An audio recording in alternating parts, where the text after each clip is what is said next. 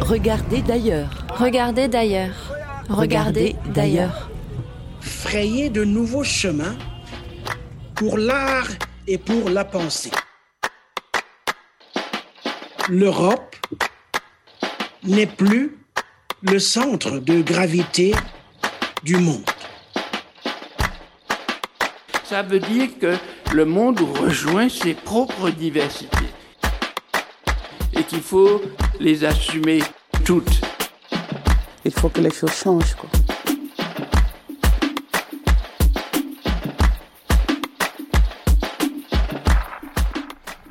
Bonjour à toutes et à tous, bienvenue à l'écoute du 88.8 FM, www.radiogrenouille.com.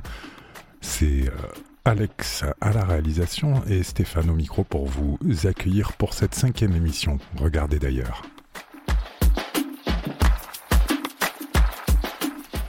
Aujourd'hui, nous allons passer presque une heure et demie ensemble autour de la programmation de Afrique Fantastique au pluriel.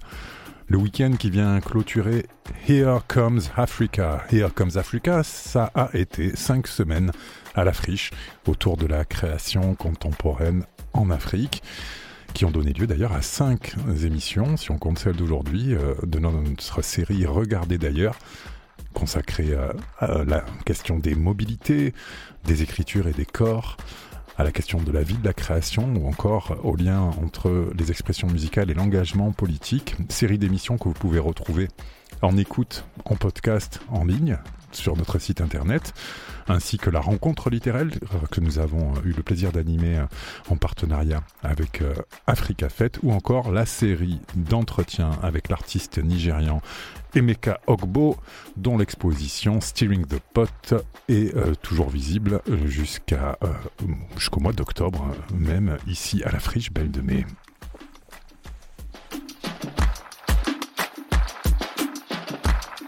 Aujourd'hui, donc, euh, cette émission Regardez d'ailleurs va être consacrée à Afrique fantastique, au pluriel, disais-je.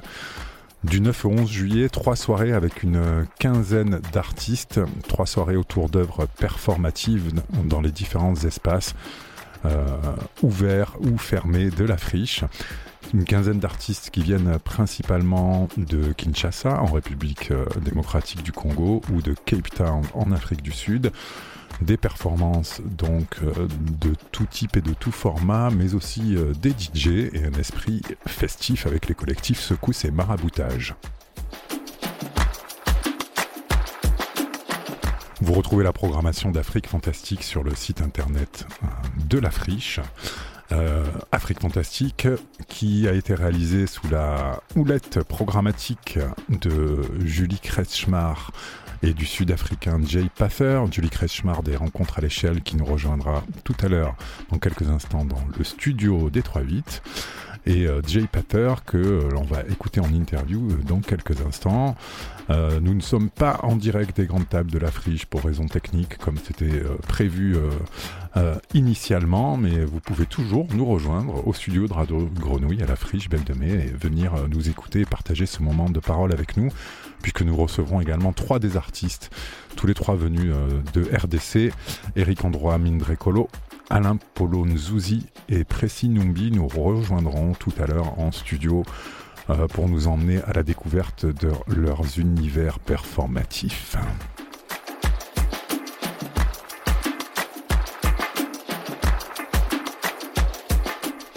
Mais pour commencer, je vous propose euh, d'écouter un entretien que nous avons pu réaliser avec Jay Pather, qui malheureusement n'a pas pu être à Marseille pour cette Afrique fantastique, pour ces Afriques fantastiques qu'il a co-commissionné avec Julie Kretschmar. Un entretien avec ce commissaire, écrivain et universitaire sud-africain basé dans la ville du Cap, à qui nous avons demandé, pour commencer, de se présenter. My name is Jay Pather. I'm uh, a co-curator je m'appelle Jay Pater et je suis co-commissaire pour Afrique Fantastique. Je viens de Cape Town en Afrique du Sud où le temps est froid mais ensoleillé. Je suppose qu'à Marseille, il fait chaud. J'aurais aimé être là avec vous. Qu'est-ce que vous avez pensé de la friche et de Marseille comme lieu pour euh, travailler cette Afrique fantastique? C'est un endroit magnifique. Uh, C'est comme un terrain de jeu, incroyablement riche de possibilités. J'aime le fait qu'il y ait autant d'intérieur et d'extérieur. Cela crée une position d'ouverture. Et j'aime le fait que le lieu soit important pour différentes communautés. Il a l'air d'être sur une sorte de frontière, ce qui est très chouette aussi.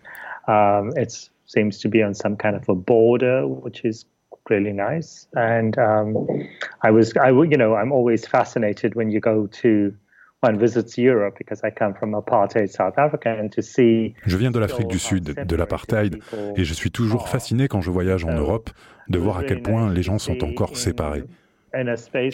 C'est bien de voir que dans une ville comme Marseille, qui peut être conflictuelle pour différentes raisons, il peut y avoir un espace comme celui-ci, d'interaction non seulement entre des gens de différentes origines, mais aussi de différentes classes sociales. Uh, people from different walks of life, which I think is extremely important and powerful. C'est quelque chose d'extrêmement intéressant, puissant et riche. On comprend de plus en plus que la culture ne vient pas seulement des élites et des intellectuels, et être en capacité de puiser dans une culture qui est un spectre large d'influences diverses, c'est très important si l'on souhaite arriver à sauver le monde. Of, uh, of influence on our lives uh, is extremely on a bien noté l'ironie dans votre dernière réponse, mais je vous pose quand même la question la mission de l'art est-elle de sauver le monde? Non, je ne pense pas que cela soit toujours possible. Les artistes, entre autres, peuvent nous faire nous sentir vivants, être dans le présent, mais l'art est comme un portail, une fenêtre vers la sauvegarde potentielle du monde.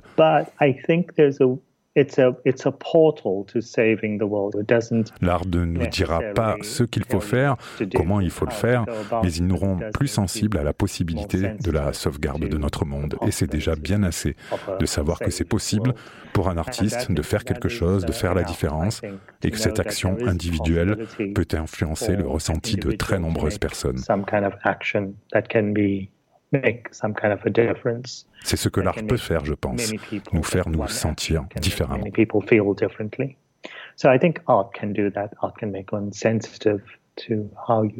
Quels sont les axes qui ont guidé la programmation d'Afrique Fantastique? Dans le cadre d'Africa 2020, l'idée était de donner une image du continent africain qui aille au-delà du cliché. Du coup, Julie et moi avons travaillé avec des artistes qui parlent du moment présent, des artistes qui sont en quelque sorte à la marge au niveau de leur forme d'expression. On some kind of an edge uh, of, of, uh, of their form, of their expression. Ils étendent notre imaginaire à propos de ce que c'est que d'être tout d'abord un être humain sur cette planète aujourd'hui et aussi d'être africain et de ce que cela peut vouloir dire.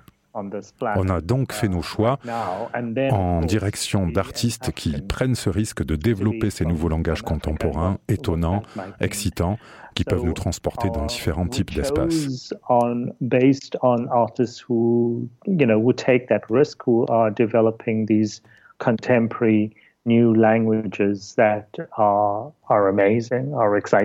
Et ensuite, comme je suis anglophone, il était bien sûr important de prendre en compte le fait que le continent africain a été colonisé par plusieurs nations européennes, pas seulement les Français, qu'il y a des influences portugaises ou italiennes et évidemment britanniques. European nations and not just le rôle que les Britanniques ont joué dans le projet colonial et la manière dont ils étaient et ils sont toujours profondément impliqués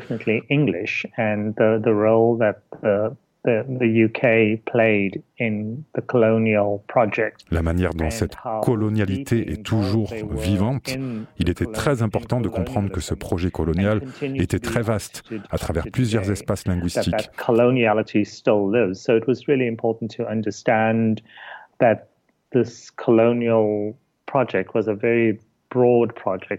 On a donc été soucieux de montrer des gens qui viennent des différents espaces linguistiques du continent. Speaking part of uh, the African continent, as well as from the English speaking part of the African continent. And I think, and hopefully, we've succeeded in doing that.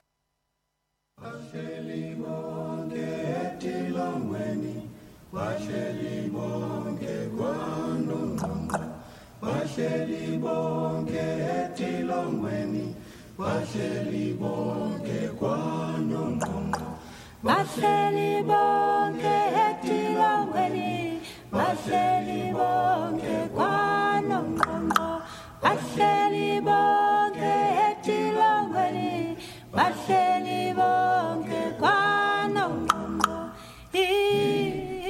Vous êtes toujours à l'écoute de l'émission Regardez d'ailleurs sur les 3-8, nous sommes en direct et vous venez d'écouter la première partie de l'entretien avec le co-commissaire d'Afrique Fantastique, le sud-africain Jay Paffer. Je vous propose d'écouter maintenant un extrait d'une mixtape réalisée par un autre Sud-Africain, Neo Muyanga, compositeur, qui a été un petit peu notre fournisseur, l'un de nos fournisseurs de, de son à Radio Grenouille. Il a réalisé euh, trois mixtapes que vous avez peut-être pu entendre sur nos ondes et que vous pourrez encore écouter tout au long de l'été, dont celle-ci consacrée aux musiques de lutte en Afrique du Sud, une sélection donc opérée par Neo Muyanga de Soweto.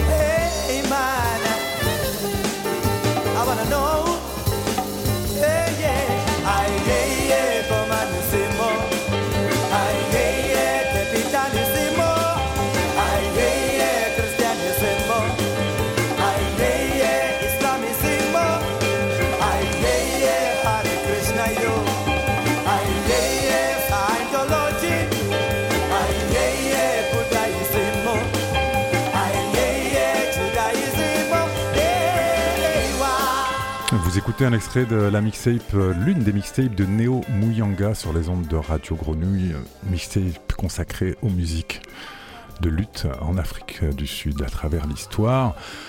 Une série de mixtapes que vous pouvez entendre sur nos ondes au hasard de la programmation estivale à l'occasion d'Africa 2020. On revient à l'entretien avec Jay Pather, co-commissaire sud-africain également de ces Afriques fantastiques qui se déroulent du 9 au 11 juillet à la Friche Belle de Mai.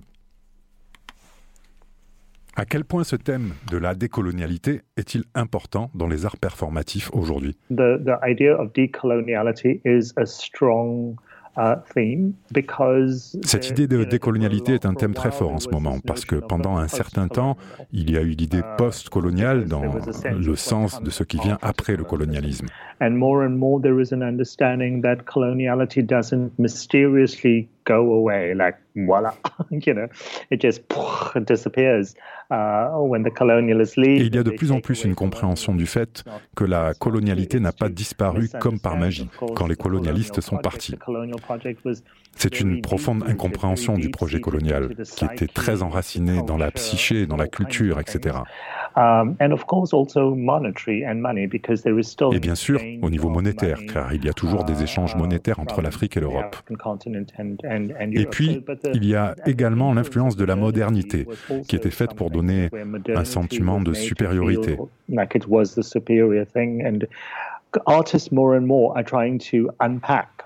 De plus en plus, les artistes essayent de défaire la présence actuelle de la colonialité. Il n'y a pas d'après le colonialisme. La seule vraie question aujourd'hui, c'est comment on peut créer cette relation avec ce qui vient du passé et nos propres identités, avec nos propres cultures classiques et traditionnelles en uh, Afrique. Uh, Quel est le dialogue entre cet héritage européen that, et ce qui est uh, africain Même à l'époque coloniale, c'était un échange, Et il y a toujours un échange. La question est was, comment uh, faire pour que cet an échange soit plus humain dans notre relation au monde. continues to be an exchange and an adaptation and a more human way of um, of dealing with the of dealing with the world. Pouvez-vous développer sur la relation des artistes contemporains de la performance aux traditions de leur pays? There's a huge understanding of how African tradition uh, or uh. Il y a un énorme mouvement de compréhension de l'influence de l'art africain, de la performance par exemple, sur l'Europe. Au début du XXe siècle, bien sûr, le cubisme, Picasso ont été influencés par des œuvres africaines, par notre rapport à la réalité, qui n'est pas celui de la photographie réaliste par exemple, mais qui est plus profonde et qui a beaucoup à voir avec la métaphore, le symbolisme.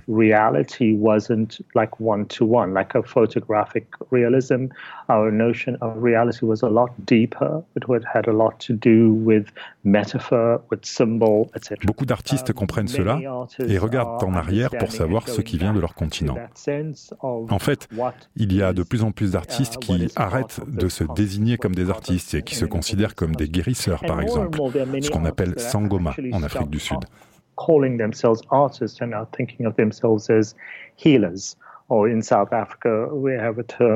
sangoma.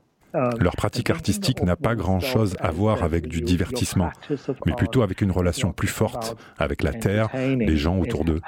Il y a de plus en plus d'œuvres autour de cette idée. Le travail qui est fait avec la tradition est beaucoup plus profond et c'est tant mieux, parce que je pense qu'il s'agit d'une contribution énorme et très importante pour le monde. use of the working with tradition is becoming much more, much more profound, and um, and, and thankfully because it, I think it is something of enormous significance and contribution to the world. Pour finir, euh, Jay Paffer, quelques mots pour présenter le programme d'Afrique Fantastique. I think that the artists have been that have Les artistes que nous avons choisis sont sans concession, impitoyables, et j'espère que les publics prendront le temps de réfléchir à d'où est-ce que cela vient. I hope that the audiences will give it the time to think about On n'a pas voulu que ce soit facile pour le public. Cela aurait été facile de faire venir les œuvres les plus accessibles et faciles. Nous avons invité des artistes qui font des choses difficiles avec des idées difficiles. Et on espère que le public donnera un peu de temps pour les regarder, comprendre et apprécier d'où est-ce que cela vient. time for it to wash over them so that they can enjoy where exactly it's coming from. C'était Jay Pater au micro de Radio Grenouille, retour au studio, toujours en direct pour euh, cette cinquième émission de notre série euh, Regardez d'ailleurs. Et ça y est, j'ai été rejoint par mes invités du jour, Julie Kretschmar. Bonjour Julie. Bonjour. Directrice des rencontres à l'échelle et co-programmatrice programmatrice, co-commissaire, on, on, dit, hein, dans, quand on parle bien euh, le, le contemporain, de ces Afriques fantastiques. Et euh, avec nous dans le studio également, euh, deux des artistes programmés euh, sur ce week-end ont, ont répondu présent. Eric Androa Mindrecolo. Bonjour Eric. Bonjour Stéphane. Bienvenue. Et Précis Numbi, bonjour Précis. Bonjour, bonjour n'hésite pas à te rapprocher un petit peu du micro pour qu'on t'entende bien. Merci. Euh, Julie, peut-être première question, juste en écho à ce que vient, à ce qu'on vient d'entendre euh, Jay Paffer dire. Pro programmation difficile, œuvre difficile. Euh, c'est pas peut-être la meilleure manière de faire de la promotion sur sur le truc, mais qu'est-ce que tu que tu en penses? Est-ce que tu partages ce, ce point de vue? Euh, Je le formulerai peut-être pas comme ça, mais comme on a travaillé ensemble et non seulement en entente absolue et immédiate. Euh, euh, non, je ne sais pas si c'est pas une, bonne façon d'interpeller le public, de dire que quelque chose est difficile, notamment quand on parle d'artistes qui créent ou qui ont créé ou qui, en tout cas, empruntent les, des imaginaires à des endroits qui sont, euh, bah, qui sont des endroits de grande précarité, euh, non pas symbolique, hein, évidemment, mais économique, sanitaire, etc c'est des endroits qui sont où il y a quelque chose de l'ordre de la vie qui est difficile. Alors si le public marseillais euh, euh, ne peut pas regarder ça, j'en doute pas qu'il puisse le regarder. Euh, de toute façon, si moi je me suis retrouvée à faire cette programmation avec Jay Passeur, c'est aussi parce que je travaille dans ces endroits depuis très longtemps, aussi beaucoup au Moyen-Orient, et j'ai jamais pensé qu'inviter le spectateur, sinon je travaillerais dans un autre domaine, c'était de lui dire euh, viens ça va être sympa c'est facile. Non. Eric, précis, euh, une autre question un peu contextuelle que je voulais vous demander, euh, vu le contexte, euh, je ne sais pas comment dire, sanitaire, on dit, je ne sais pas si le terme sanitaire, politique et tout ce que ça entraîne, ça n'a pas été trop galère de, d'être présent aujourd'hui, trop compliqué. Comment ça s'est passé? Comment vous avez vécu ça? Ben, Pour l'instant, plutôt bien, parce que voilà, le, nos activités ont repris et on aimerait bien que ça continue, que ça ne s'arrête plus. Et du coup, on essaie de s'adapter euh, humainement aussi, je dirais, avec nos capacités personnelles ou techniques, entre autres. On essaie de, s'adapter, de respecter cette geste barrière. En fait, c'est de vivre avec. C'est de vivre avec, comme la vie, quoi. Précis Moi, je dirais euh, la situation a été difficile pour euh, tout le monde. Euh, je trouve que nous, on a encore, euh, on a encore un, moyen d'instrumentaliser artistiquement cette situation pour permettre un peu cette situation puisse être modérée à travers des aspects esthétiques ou des, as, des actions artistiques je dirais en fait, euh, si tout le monde peut avoir le même regard, nous on peut, amener un nouveau regard par rapport à la situation. Eric Andro Amindrecolo, Précis Numbi, avec nous dans le studio. Le, travail que vous présentez ce, week-end ici à la Friche, dans le cadre d'Afrique Fantastique, justement, c'était un, travail qu'on qu classe euh, très largement dans le terme de, de performance quelle est la dimension du, du rapport au public? Est-ce que justement les gestes barrières, ça vous a obligé à, par exemple, à repenser un petit peu des choses, à, à, à reconfigurer des, des, choses dans, dans le, le, le, travail que vous présentez euh, Eric, euh, Andro Amin Recolo s'appelle Voilà le temps, Ouais, ouais, le ouais. travail que tu présentes euh, ce Mm. week-end. Donc euh, déjà, comme vous nous avez énuméré que mon projet s'intitule Voilà le temps. Donc pour moi, c'est maintenant aussi Voilà le temps artistiquement de pouvoir euh, présenter cet euh, produit qui était à la fois confiné, à la fois retardé au public.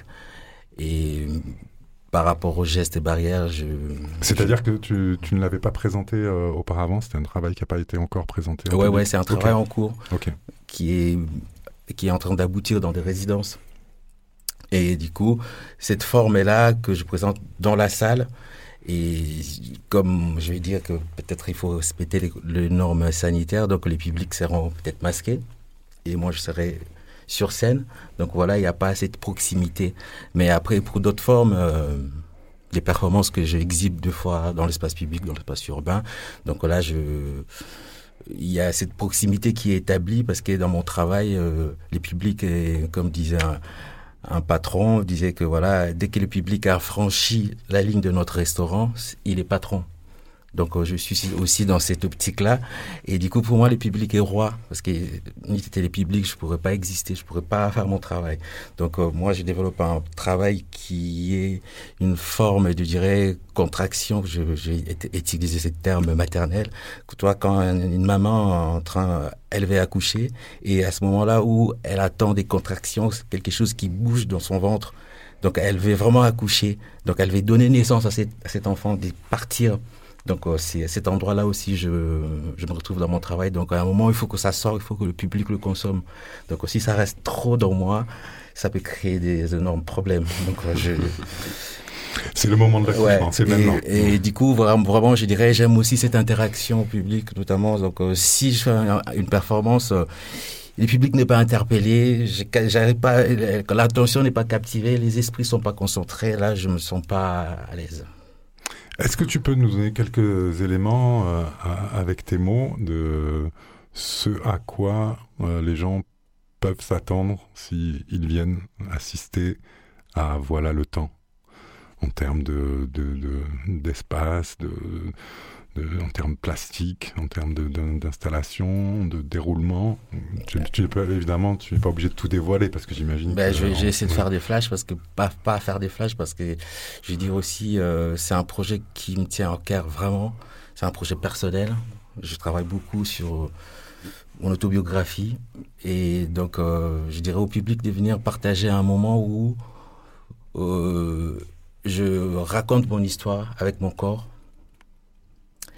Et je pense que cette histoire m'appartient, mais euh, nous appartient tous, parce que j'aimerais bien que les spectateurs se retrouvent aussi dans cette histoire, dont j'ai été orphelin à l'âge de 3 ans, j'ai dû quitter ma, ma mère, et je suis allé vivre à Kinshasa. Et du coup, de Kinshasa, en 86, je suis jamais retourné au village pour aller revoir ma mère. Donc cette fois, j'ai été, je suis retourné en 2017. Donc c'était après, je veux dire, euh, quelques décennies.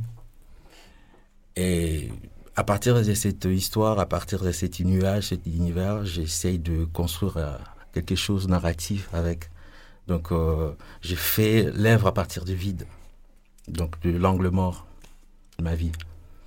Donc euh, après cette histoire aussi se décline aussi dans ce contexte assez politique qui traverse notamment certains pays africains suite à des guerres euh, qui provoquent euh, l'évasion des familles, les déplacements, dont je fais un, un d'œil aussi sur les femmes violées dans l'est du Congo, parce que ma mère elle a dit rester après l'absence de mon père, elle a dit rester seule. Elle a, elle a maintenant un seul bras, elle doit nourrir toute la famille, elle doit s'occuper de tout ce que mon père devait faire. Donc, euh, du coup, je plaide aussi pour euh, non-violence euh, ou toutes ces actions barbarie militaires, rebelles qui touchent vraiment l'Afrique. Et du coup, c'est aussi un projet où j'ai mis la femme en première, euh, en première ligne. Donc, c'est un projet qui est vraiment un hommage à ma mère de son vivant. Et donc, euh, je la connais pas, je l'ai jamais connue. Et du coup, à travers mon travail d'artiste, me permet de récupérer cette absence et de l'immortaliser sur scène et de, de l'invoquer, de le convoquer sur scène avec moi. et de lui dire peut-être voilà ce que je suis devenu, ce que je fais actuellement et je te rends hommage aussi. Précis, euh, euh, Numbi, euh, alors on a pu voir quelques images du, du, travail que tu as pu faire à Kinshasa. Tu présentes la transmigration Yeah. Ici. C'est ce travail que tu fais euh, en te construisant une armure à partir de, de déchets sélectionnés dans différents endroits de la ville, c'est ça? Ouais, c'est ça, c'est Et, et alors, est-ce que toi aussi tu as dû. euh, hmm, Enfin, je sais pas si le terme adapté est juste, mais oui, adapter ton, ton travail, la manière de le présenter, j'imagine ça ça va pas être pareil euh, à la friche et dans les rues de, de, de Kinshasa. Effectivement, Euh, ouais. parce que ce n'est pas la même réalité. Ouais. euh. Euh, moi, je dirais, euh, par rapport au, sujet barrière, euh, je pense que c'est ce qui m'a aussi inspiré de présenter ce travail à Marseille, parce que l'idée derrière de créer cette armure m'est venue après une arrestation arbitraire à l'est du Congo, pendant une performance où je n'avais pas de costume. Je dénonçais un peu le massacre de l'est du Congo. Après, euh, tellement j'avais euh, le pouvoir de réunir les mondes autour de moi. Euh, comme au Congo, on traverse un peu une situation difficile avec les autorités. Les gens qui ont la liberté d'expression ne sont pas la bienvenue. J'ai été, j'ai été victime. J'ai passé des semaines au tôle. Et quand je suis sorti, je me dis, je dois changer mon regard artistique. En fait, je dois, je dois quitter de cette victimisation. Pour moi, c'était comme si c'était quelque chose qui m'avait fait grandir à travers euh, les arts. Je me dis, j'essaierai les super-héros. Ça sera moi les super-héros, en fait. Parce que ça m'avait beaucoup renforcé. Je me disais, bon, le langage artistique a du sens.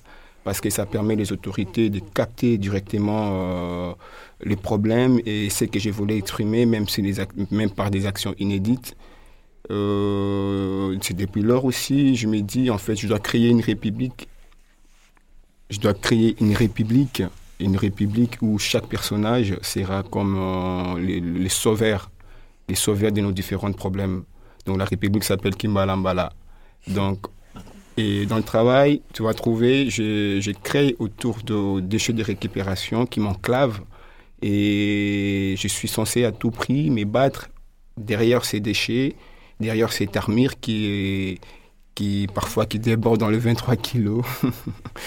dans le 23 kilos, je me retrouve dedans parce que l'objectif c'est de me libérer de cette barrière. Parce que c'est ça mon combat en fait. Et je suis dans une démarche de la résistance surtout.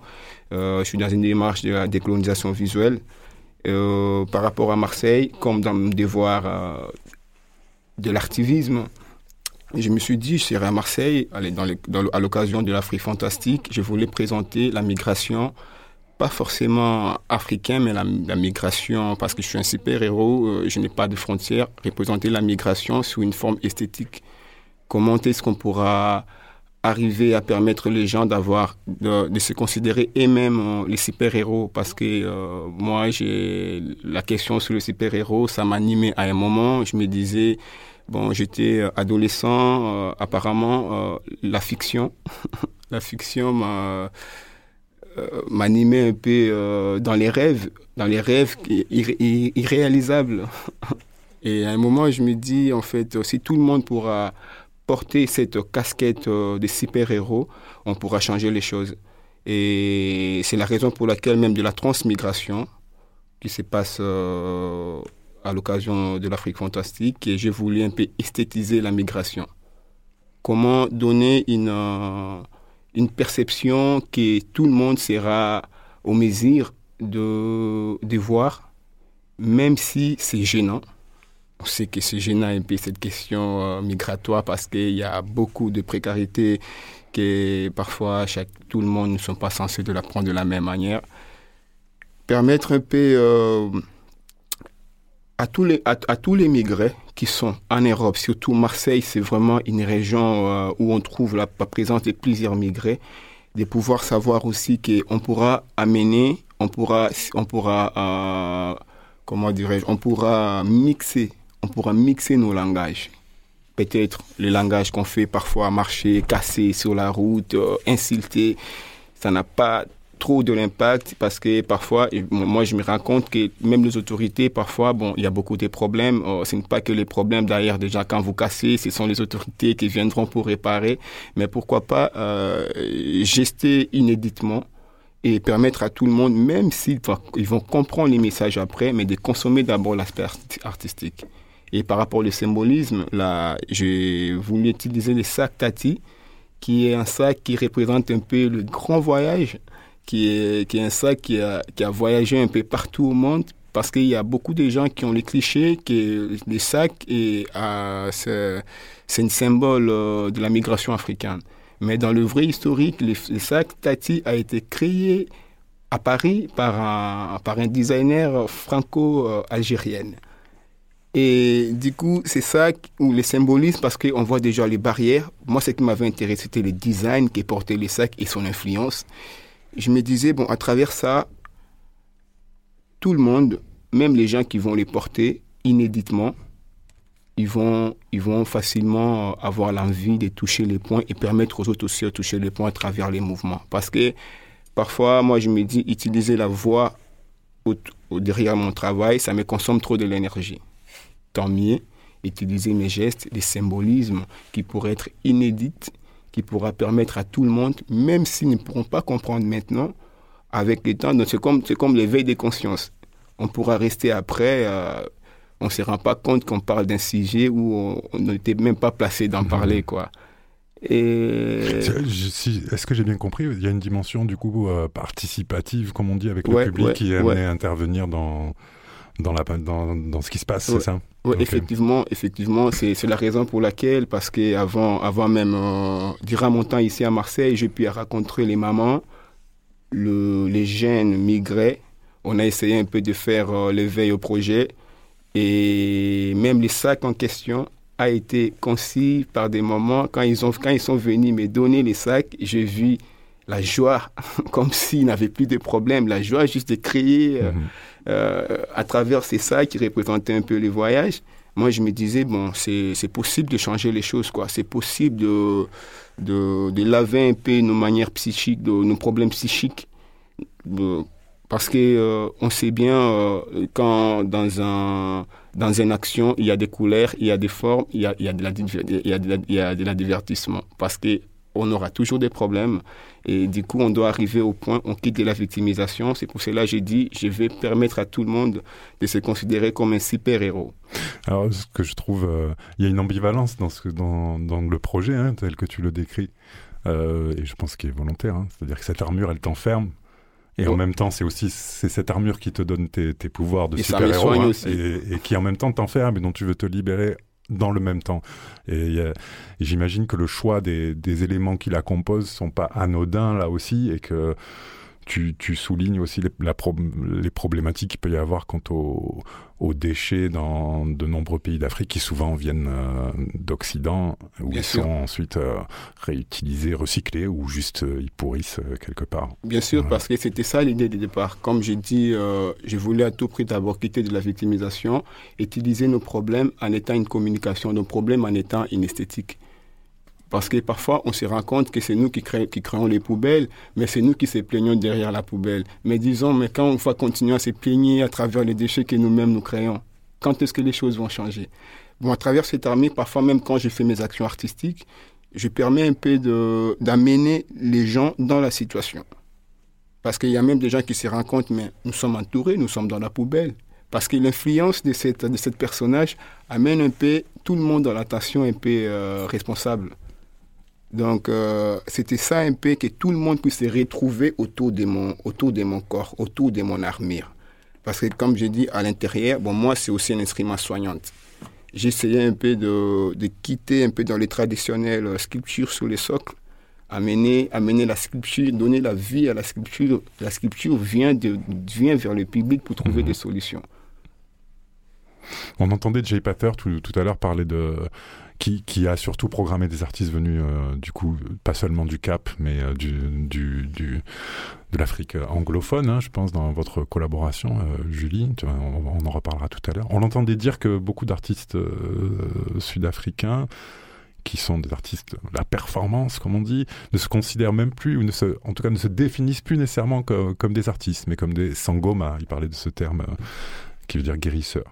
Est-ce que pour vous aussi, euh, donc là c'est pas l'armure dont je parle, mais c'est l'habit de l'artiste. Est-ce que l'habit de l'artiste euh, c'est un, un, costume dans lequel vous vous sentez à l'aise, ou est-ce que vous, vous aimeriez peut-être le tailler un petit peu différemment, le définir différemment? Euh, Précis, Numbi, Eric, euh, endroit moi, précis? Moi je dirais en fait, moi j'aimerais bien que ça puisse euh, parce que on ne fait pas euh, on ne fait pas que des symbolismes c'est une réalité je voudrais parce que je voudrais vraiment que tout le monde puisse euh, puisse comprendre que la performance c'est aussi un instrument c'est une langage soignante c'est une langage libératrice parce que moi, parfois, je me retrouve que les gens se posent des questions, mais comment est-ce que tu fais pour bouger à travers cette armure Comment est-ce que tu fais? Est-ce que ça te blesse pas?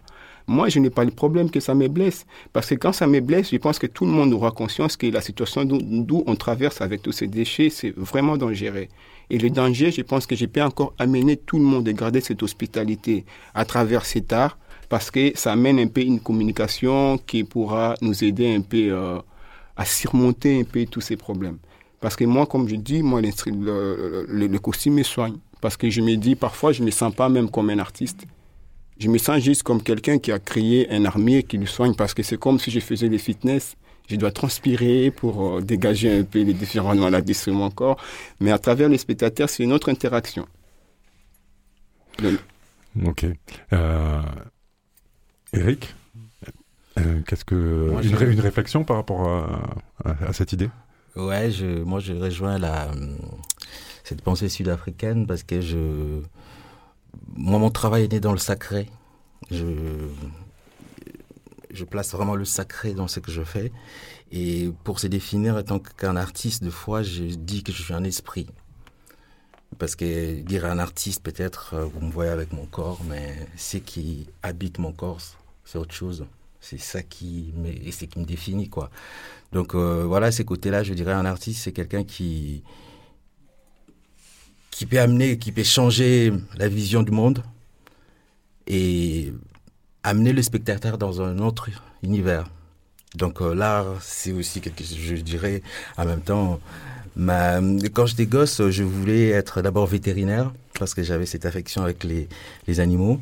Et après, plus loin, je voulais être médecin. Et comme j'étais un enfant turbulent, ma tante me disait non, toi médecin, je me, je, je, toi tu me piqueras jamais une piqûre ou tu, tu seras pas, pas quelqu'un qui devait m'opérer. Alors plus loin, je suis devenu un artiste. Donc pour moi, l'art, c'est, je dirais pas que c'est un métier. Pour moi, c'est d'abord la passion. Les métiers viennent après. Donc c'est quelque chose inné, à la fois traditionnel, mystique, que je recherche aussi dans mon travail. J'aime ces côtés-là invisibles, ces côtés-là dans le, dans le terme actuel, si pourrez rentrer dans, peut-être dans cette monde de la narration, puis dire dans le fiction, mais j'aime, je cherche les sacrés. J'aime être vraiment au-delà. Mmh. Au-delà pour euh, notamment dire comme les artistes euh, de les artistes sud-africains, euh, c'est maintenant des guérisseurs. Et parfois, euh, à travers mes actes, à, à, travers mes performances, je réunis les codes, les, les codes et aussi cette, cette, euh, processus, protocole pour aller dans un monde euh, qui dépasse nos entendements, dans l'au-delà, dans le, dans le subconscience. Et ça permet de faire entrer certains spectateurs en transe. Donc là, c'est des choses qui m'intéressent, de quitter cette corps et d'aller ailleurs et parfois m'effacer aux, aux, yeux du public, mais Donc, en restant en, en, communication avec eux.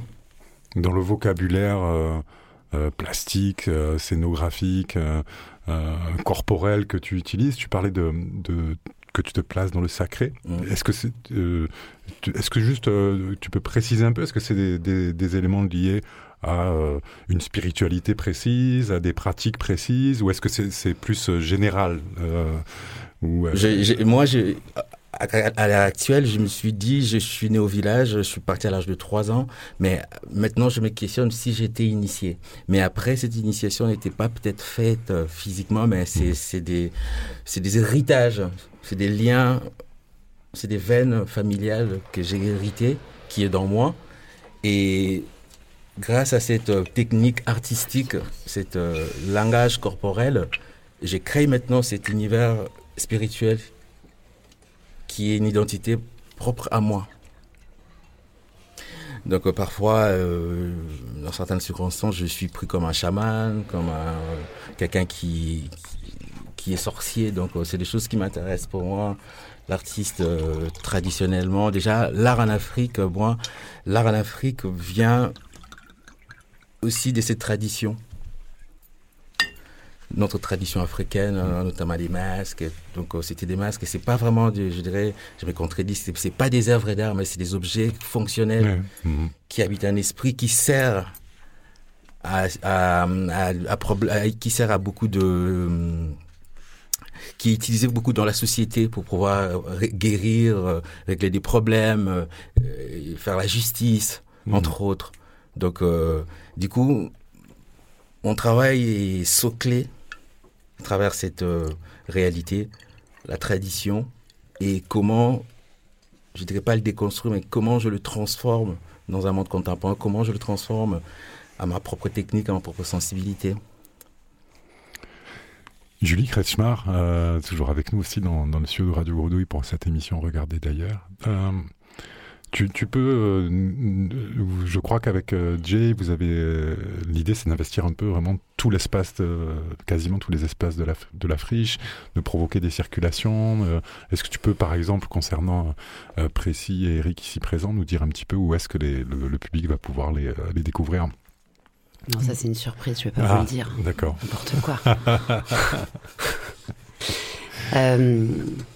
non, non, mais ça, c'est un peu une idée de, de le présenter comme ça. Euh, pardon, Stéphane, mais c'est un peu de la com. Je t'en prie. Oui, oui. C'est pas, bah pas, ça qui s'est passé, en fait. D'accord. Euh, alors, dis-nous ce qui s'est passé, oui. L'idée, en fait, est-ce que ce qu'on m'avait proposé, enfin, dans un double sens, avec la saison, c'était moi qui ai vraiment l'habitude de travailler dans des salles. Euh, à chaque fois que je suis allée travailler en Afrique, que ce soit pour regarder des choses ou pour moi travailler, c'était dehors dans la rue, dans des cours, etc. Et donc à l'occasion de cette saison, euh, je me suis dit, évidemment qu'on ne peut pas transposer des rues de Kinshasa ou Douala ou de Cape Town, bien évidemment. Par contre, on peut euh, inviter euh, différents artistes, un certain nombre, dont le travail est ancré à partir de ces espaces-là. Je dis c'est, hein, il n'y en a pas un, ils sont multiples. Mmh. voilà et le, fait même de travailler dans un espace qui est celui-là, je voulais pas enfermer dans des salles noires, dans des black box, des artistes euh, dont c'est pas les outils de travail. Après, c'était pas non plus, voilà, typiquement droit, c'est ça qu'il a choisi et je trouvais ça super. Euh, moi, si je vais en Afrique, je préfère euh, aller dehors que dans un institut français, mais parce que c'est pas ma pratique. Mon déplacement, il se situe à cet endroit-là. Et quand j'ai, bon, il se trouve que Jay Patter, dans les multiples choses qu'il développe et qu'il pense, euh, il a mis en place un festival qui a une certaine ancienneté qui s'appelle Infected the City. Qu'ils ont rebaptisé Disinfecting the City, je crois, pour, euh, pendant la, période Covid. Pour l'année Covid. Mais ce qui est évidemment hyper intéressant et tout à fait non transposable et non décontextualisable, c'est Cape Town, c'est la ville de l'apartheid. Donc la question de l'espace public en Afrique du Sud, c'est lié à la question de l'apartheid. Voilà. Euh, pas donc ça n'a aucun rapport avec ici ce qu'on appelle l'art dans l'espace public, etc. Il peut y avoir des connexions entre des artistes et des pratiques, évidemment, mais la pensée même de Jetsa, elle est très différente. Donc quand il est venu à Marseille, parce que ça a marché comme ça, il est d'abord venu à Marseille, moi je suis allée en Afrique du Sud après. Euh, je lui ai montré. Euh, et il m'a dit, mais ça, c'est ta c'est, Julie, c'est les circulations que toi tu maîtrises et que tu peux accepter ou en tout cas proposer à des artistes de, perturber. Mais moi, c'est un espace dans lequel euh, j'ai pas la compréhension intime de cet espace-là. Euh, voilà, donc c'était très important qu'ils le voient et qu'ils le connaissent. Euh, puis c'était assez drôle, bon, c'est anecdotique, mais moi, enfin, moi, je l'ai amené tout de suite dans le quartier nord en me disant que ça allait lui plaire et tout ça. Bon, c'est assez drôle. Parce que ça m'est très personnel, en fait, de rencontrer une ville comme ça. Et d'ailleurs, quand je à la Cape Town, j'ai fait la même chose. N'est- voilà, c'est pas du tout sa façon à lui de m'avoir montré la ville. C'était assez, assez drôle, en fait, de pas passer par euh, ces choses-là. Et après, en termes de programmation, je trouve que c'est un peu réducteur. Et je crois que c'était un peu quand même euh, l'intelligence, je sais pas, en tout cas la beauté de la rencontre, c'est qu'on n'a pas partagé. Je lui ai pas dit, euh, moi je suis allée cinq fois à Kinshasa, je connais, et je vais faire cette partie, et toi tu vas faire l'Afrique du Sud. C'est pas du tout comme ça qu'on a travaillé. Non, non, pas du tout. Heureusement d'ailleurs. Euh, ce qu'on a fait, d'ailleurs, je ne suis absolument pas allée en Afrique du Sud, chose d'ailleurs qui est à peu près toujours le cas quand je voyage, enfin, euh, on va dire de la manière la plus régulière, dans le cadre d'un festival. Je suis allée à un moment où Jay il était en train de travailler, et moi je suis allée voir des gens qui travaillaient. Il n'y avait pas de démonstration particulière, il n'y avait rien qui m'était destiné. Euh, et donc, on- a d'abord, en fait, discuté de la façon, de pourquoi j'avais appelé l'événement comme ça, Afrique Fantastique, Fantastique Africa. Voilà, on a vraiment déplié ce terme-là. On s'est assez vite trouvé à cet endroit-là. On a beaucoup travaillé de comment lui regarde le continent africain depuis l'Afrique du Sud. Comment moi je le regarde depuis Marseille. Voilà, et à partir de là, on a tiré des fils, on a fait des dessins, on s'est dit, voilà, on va parler de plusieurs choses. Et effectivement, on connaît des tas d'artistes qui, d'une manière ou d'une autre, parlent de ces choses-là. Et puis, on s'est proposé, voilà. Et la chose qui vient, on va dire, vraiment de lui, et ça, c'est une chose que moi, je n'aurais pas eu en tête spontanément, c'est qu'il m'a dit ce qui est très important, c'est qu'on. C'est la question du, euh, du legacy, de l'héritage, à tout point de vue. Et donc, il y a un, un héritage, euh, ce dont vous parliez un peu, à l'intérieur des, gestes, de la pensée, de l'intimité euh, spirituelle, artistique des artistes. Mais, il y a aussi l'héritage dans la création et comment elle a marché, la création, euh, qu'elle se soit exportée ou pas. Et donc, on a aussi décidé de ne pas montrer que des gens jeunes ou des pièces jeunes. C'est-à-dire, voilà, il y a des pièces qui sont des masterpieces, il y a des choses qui sont importantes et qui ont marqué, même si elles- n'ont jamais été vues en Europe. Donc, pour comprendre aussi des choses, on a essayé de tracer un peu, sans du tout que ça soit chronologique. Mais voilà, Nelly Sewell vient avec des pièces qui sont des pièces anciennes, j'ai envie de dire, mais qui ont très peu été montrées en Europe. Shuma, c'est pareil. Et, ça, c'était vraiment l'insistance de Jay, en fait. De dire, il y, a des- il y a des récits qui ont aussi ouvert des pistes et il faut les montrer, sinon on comprend rien. C'est, euh, ça commence aujourd'hui jusqu'au dimanche 11 juillet. Nous sommes en direct euh, vendredi 9. Donc c'est la clôture de ces cinq semaines de Here Comes Africa. Ça s'appelle Afrique Fantastique. On se retrouve dans quelques minutes en studio après une petite, euh, une nouvelle euh, pause musicale avec la mixtape de Neo Muyanga de Soweto composée autour du thème de l'urbanité de la mégalopole.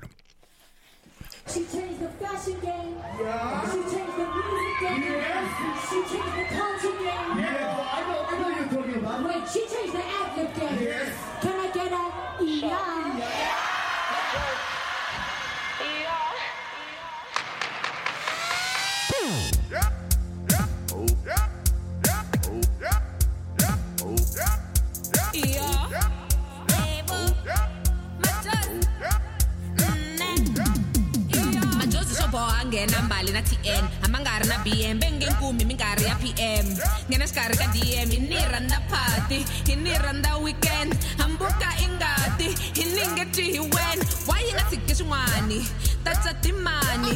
Hi kani swilavi wi swi nga mi vavi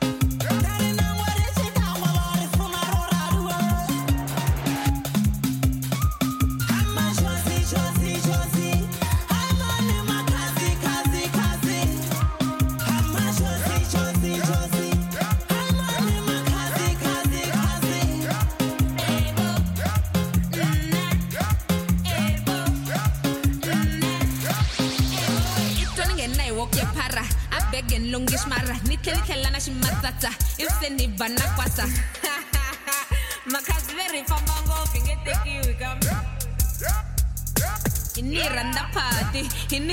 weekend hambuka ingati That is what pisses me off. I got no pieces to offer. Y'all come over, we get even closer. Let's want it, just wanna like after.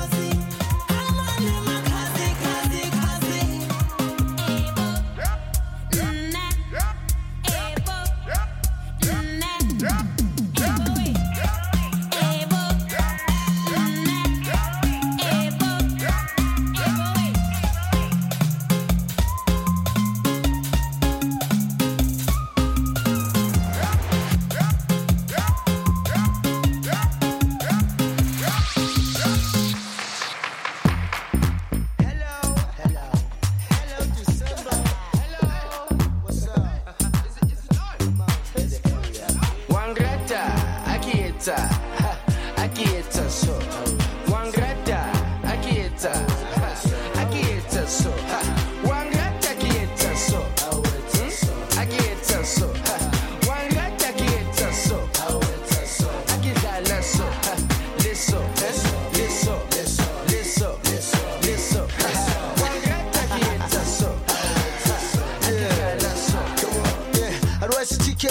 abantwana.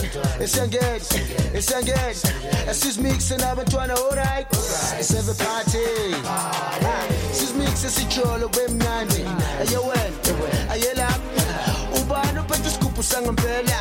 Fela hulaphalafala hare baphala lebana abaruni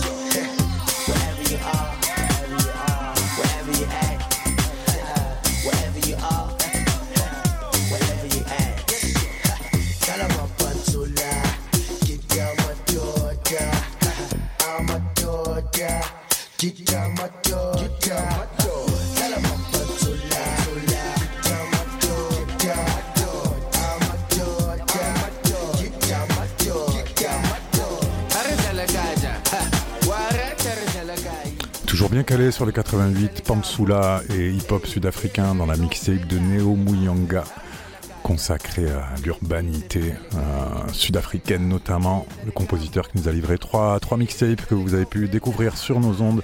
Oui, tout à fait d'accord avec toi Alex, les techniques elles sont excellentes et vous pourrez encore les découvrir tout au long de l'été dans les rediffusions de nos programmes réalisés à l'occasion d'Africa 2020 et de Here Comes Africa, la friche belle de mai qui se clôture ce week-end avec Afrique Fantastique. Et j'ai toujours le plaisir d'être en studio avec nos invités Eric Ambro, Amine Drecolo qui présente Voilà le temps et Précis Numbi qui présente la transmigration, Julie Kretschmar, co-commissaire de ces Afriques euh, fantastiques. Toujours le plaisir de partager avec vous euh, leurs paroles. Euh, mais nous avons aussi une quatrième invitée à qui nous n'avons pas encore ouvert notre micro. Elisabeth Voronov, bonjour. Bonjour.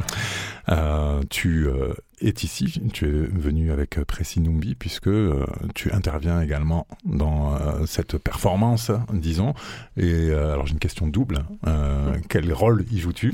Puisqu'on a bien compris qu'il s'agissait de recréer une mythologie et, et des personnages dans cette mythologie. Donc quel, quel rôle y tiens-tu? Et puis comment est-ce que tu es venu au contact de- du travail de, de Précis au début ouais. Ok. euh, en fait, euh, Précis et moi, on s'est rencontrés il y a un peu plus d'un an euh, au Café Congo. En fait, on est tous les deux artistes en résidence euh, du Café Congo, qui est un tiers-lieu artistique euh, porté par euh, Gia Abrassar, qui est une journaliste euh, afrodescendante, euh, militante, et, euh, et qui a créé un, un foyer artistique où se rassemblent toutes sortes d'artistes. Qui est situé où ce, ce café Congo Ah oui, pardon, à Bruxelles, Ouais, je- on- au, doutais un petit peu, mais au oui. studio Citygate, Ok. qui est euh, qui est un peu le même look que la friche, mais en, en beaucoup moins grand et, et quand même très différent aussi.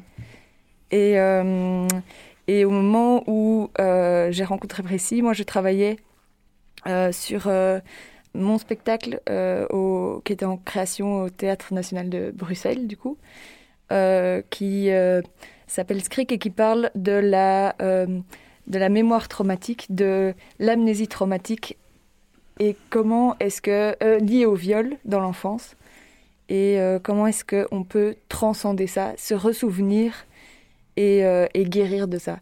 Et du coup, c'est un peu la même, c'est ce dont on, parlait on se, juste avant la pause, euh, que Précis et, moi, on se retrouve sur cette euh, marche-là de euh, euh, transformer, de vouloir transformer la réalité et d'utiliser euh, euh, les, les blessures de la société et de les rendre visibles euh, euh, et de guérir ça. Et euh, du coup, voilà, on était tous les deux dans cette démarche-là et euh, on on s'est bien ren- rencontrés, surtout sur euh, la question aussi de la performance, de d'utiliser, de, de créer des installations, de créer des, costumes. Voilà, on n'est pas, on n'a, on pas la, tout le temps la, on n'a pas la même esthétique, mais on se rejoint sur la manière de travailler. Et, et du coup, Précis a fait appel à moi pour la transmigration, euh, parce qu'il voulait euh, aussi euh, travailler avec une personne européenne sur ce projet et créer une figure européenne qui qu'il a envie de voir, donc ouverte, qui accueille et qui et qui ouvre les portes. C'est- vraiment qui ouvre la porte de l'Europe. Euh, donc je suis entrée dans sa, dans sa démarche. Et, euh, et euh, oui, c'est ça. Et de- avec une avec une grand- une robe de 5 avec une traîne de 5 de 5 mètres de long pour guider et et ouvrir. Et en fait, on s'est rendu compte au fur et à mesure du travail que la déesse, que en fait, je pouvais être la déesse, Euro- enfin Europe vient de la déesse. Et, euh, et du coup, on est parti sur cette euh, démarche-là. Ça doit peser assez lourd aussi, euh, une traîne de 5 mètres de long. Oui, avec, avec un casque créé par Précis aussi, avec des clous qui rentrent dans la tête. Et, et c'est- très lourd, mais c'est ça, ça fait partie de, de la performance aussi. Eric, précis, vous venez tous les deux de, de Kinshasa. Vous, vous êtes basé à Kinshasa là en ce moment tous les deux? Non, moi je viens du. Ouais, je suis grandi à Oui. Kinshasa, mais je suis né à- dans l'est du Congo, dans la région de Grand Lac, précisément à Aru, et j'ai grandi à Kinshasa. Et je fais mes études à l'Académie des Beaux-Arts de Kinshasa. Ensuite, euh, à l'école, euh, actuellement, je veux dire, à IR, les arts décoratifs de Strasbourg, qui est actuellement à IR, haute école, la grande école, la, la haute et grande école des arts du Rhin. On va dire, ouais. C'est kilométrique, ouais. Précis, toi aussi, tu, tu viens d'une formation euh, entre guillemets académique aussi euh, dans, dans les beaux-arts? Ouais, ouais. Moi, je suis grandi euh, à Kinshasa. Je fais mes études à Kinshasa. Je suis né euh, dans la province orientale. Euh, je suis d'origine katangé, mais sauf que je n'ai pas, je n'ai pas été dans ma province d'origine. Je pense que c'est ce qui m'a aussi donné cette envie de ne pas seulement me considérer comme euh, quelqu'un euh, de la ville ou soit quinois. Euh, je suis congolais, je suis africain. C'est comme ça que je m'identifie. J'imagine qu'à Kinshasa, euh, enfin, j'allais dire le, choix de la performance, enfin, ce qu'on appelle la performance, nous, euh, ici, c'est pas vraiment un choix, en fait. Ça s'impose parce que euh, pas nécessairement de, énormément de lieux ou de, structures qui permettent de, d'avoir des espaces. Les espaces sont pas nécessairement fermés. J'imagine qu'en fait, euh, est-ce qu'on se pose la question ou comment est-ce que vous en êtes venu à, ce- à, à vous dire, vous, euh, ok, ça se passe euh, dans la rue, j'y vais? Oui, moi j'ai commencé vraiment ma carrière euh, d'artiste, je dirais. Et après l'école, euh, je dirais pendant l'école aussi, j'ai commencé à, à, à tester, à s'exhiber inéditement comme précis, le, le nomme, dans la rue. Parce a- il y a très peu de théâtre. Il y a, malheureusement, chez nous au pays, on va dire encore, il n'y a pas encore cette politique culturelle, culturelle. Et grâce à l'école des beaux-arts, on a eu euh, cette euh, opportunité et grâce aussi aux échanges qui existent aussi entre, je veux dire, la France euh, et le Congo, on a eu j'ai eu la chance d'aller dans la rue, de faire des choses, de tester des choses dans l'espace public. Tu parles des scénographies urbaines notamment, Scénographies de- urbaines, avec Jean-Philippe oui, oui. euh. Ouais, ouais. Dont Jean-Christophe était quelqu'un qui avait. C'est Jean-Christophe, Ouais, ok. qui, a, qui a mis en place un partenariat entre euh, l'Académie des Beaux-Arts de Kinshasa et les Arts déco de Strasbourg. Et qui a permis aussi à notamment pas mal des artistes de circuler et des étudiants et des professeurs aussi. Et en développant un, un diplôme croisé entre les deux écoles. Et c'est là où aussi il y a eu cette. euh, je dirais cette. euh, cette explosion de Ouais. l'art contemporain à Kinshasa, et notamment grâce aussi à Jean-Michel Champon. À l'époque, il était directeur de l'Institut français à Kinshasa.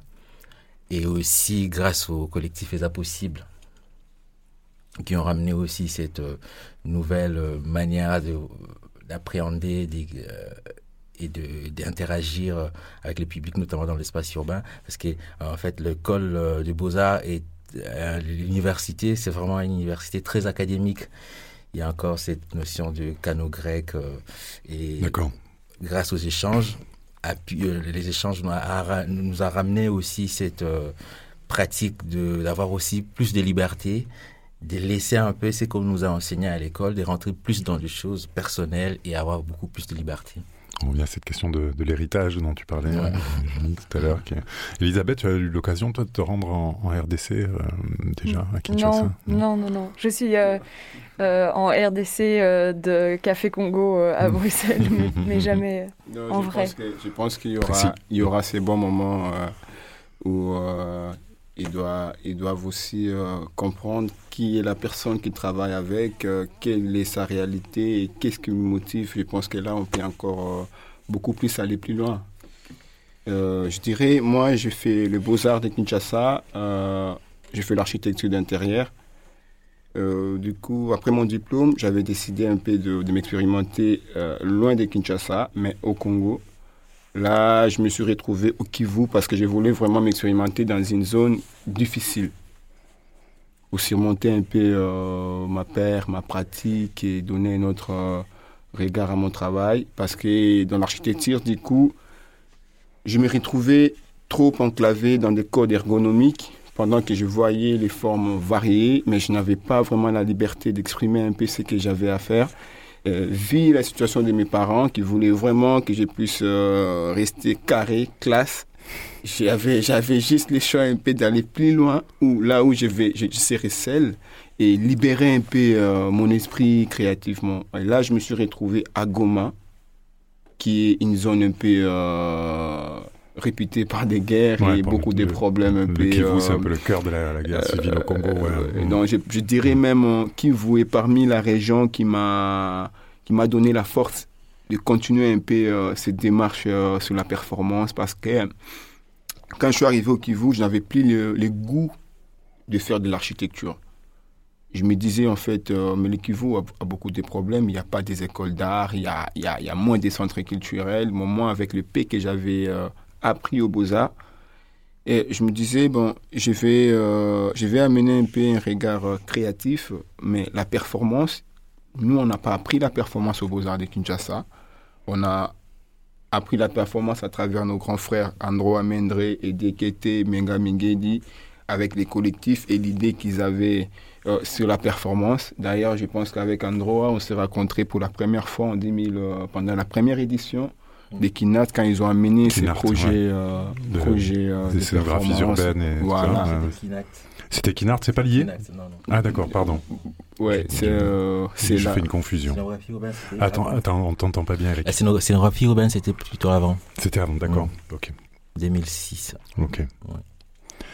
Euh, et du coup, euh, comme au Kivu, euh, il y avait trop de l'influence un peu à reggae man, danse, il y avait des peintres. Bon, la performance n'était pas vraiment euh, compris. Euh, je pense que c'est la raison pour laquelle même qui m'avait amené en prison. C'est toujours incompris, ça reste incompris. Et du coup, euh, je me disais, bon, Goma, je pense que les gens, ils ont, ils ont le goût de percevoir des nouveaux. Parce que c'est un peu un peuple trop silencieux à travers le traumatisme, beaucoup de choses.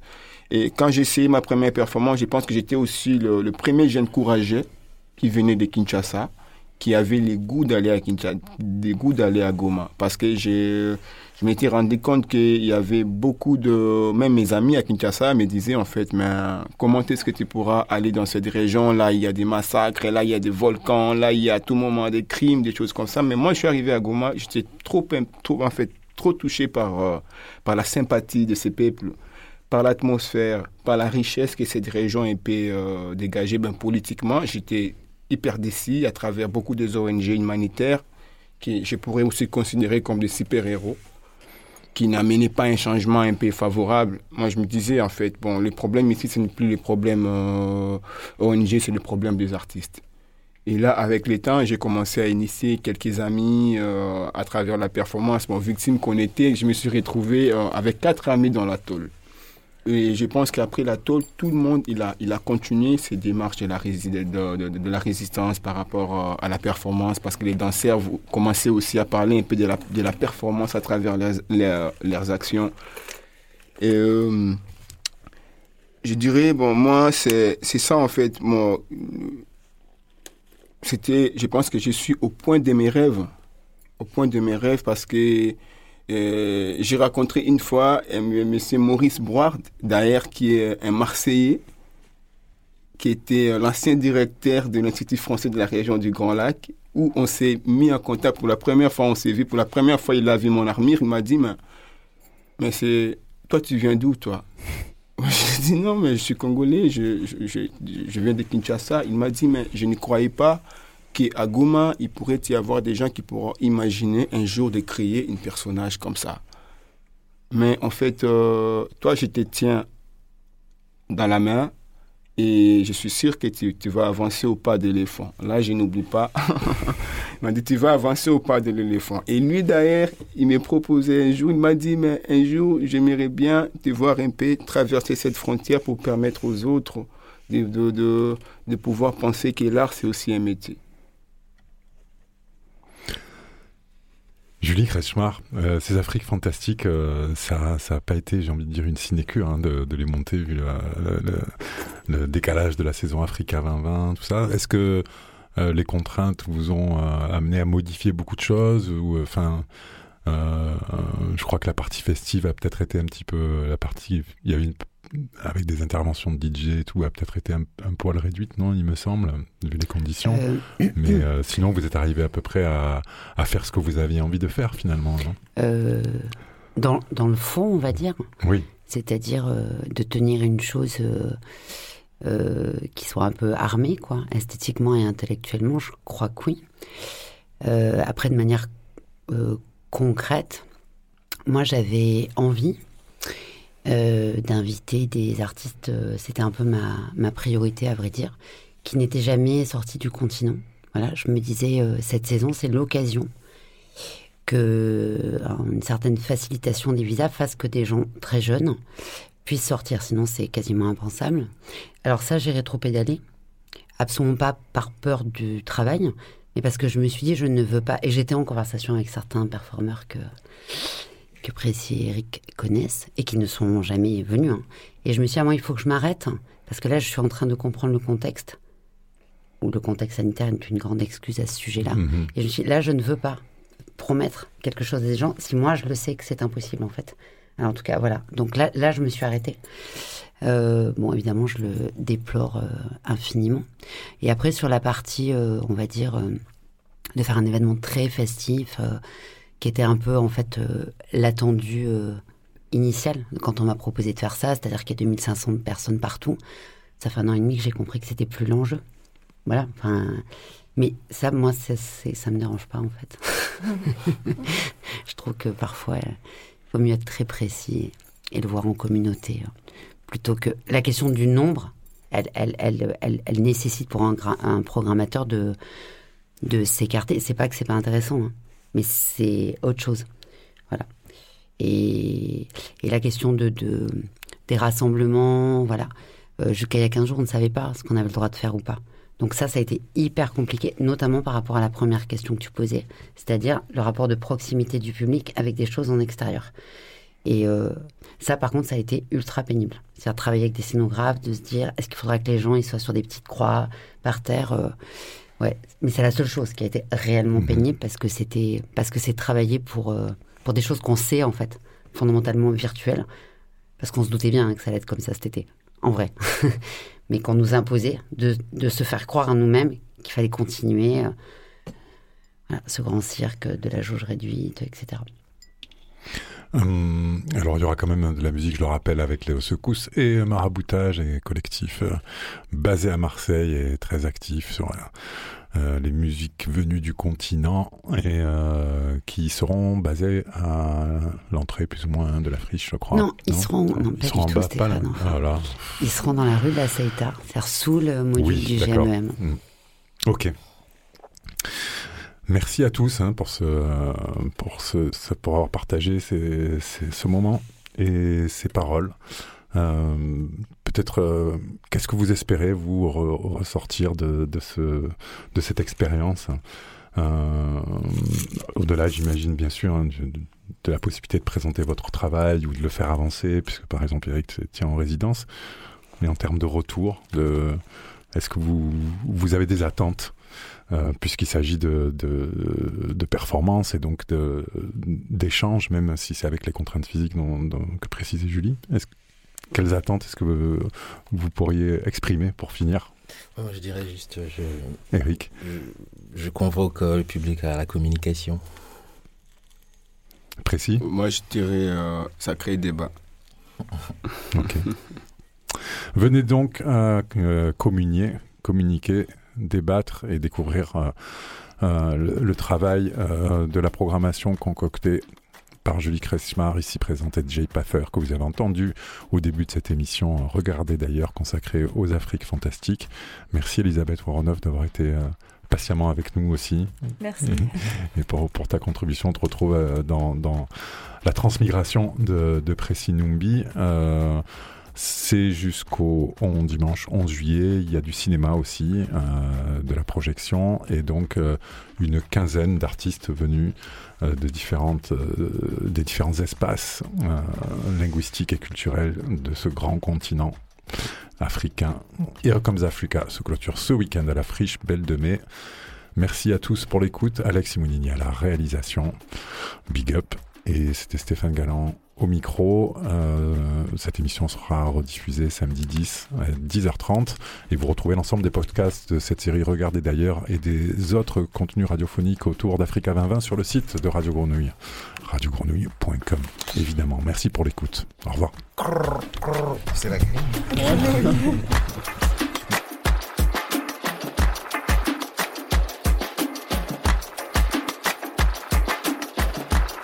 Retrouvez-nous le vendredi à 17h Vendredi à 17h.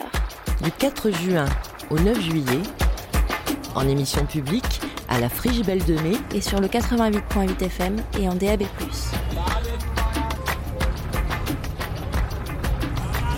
pour tout savoir. www.radiogrenouille.com Regardez d'ailleurs.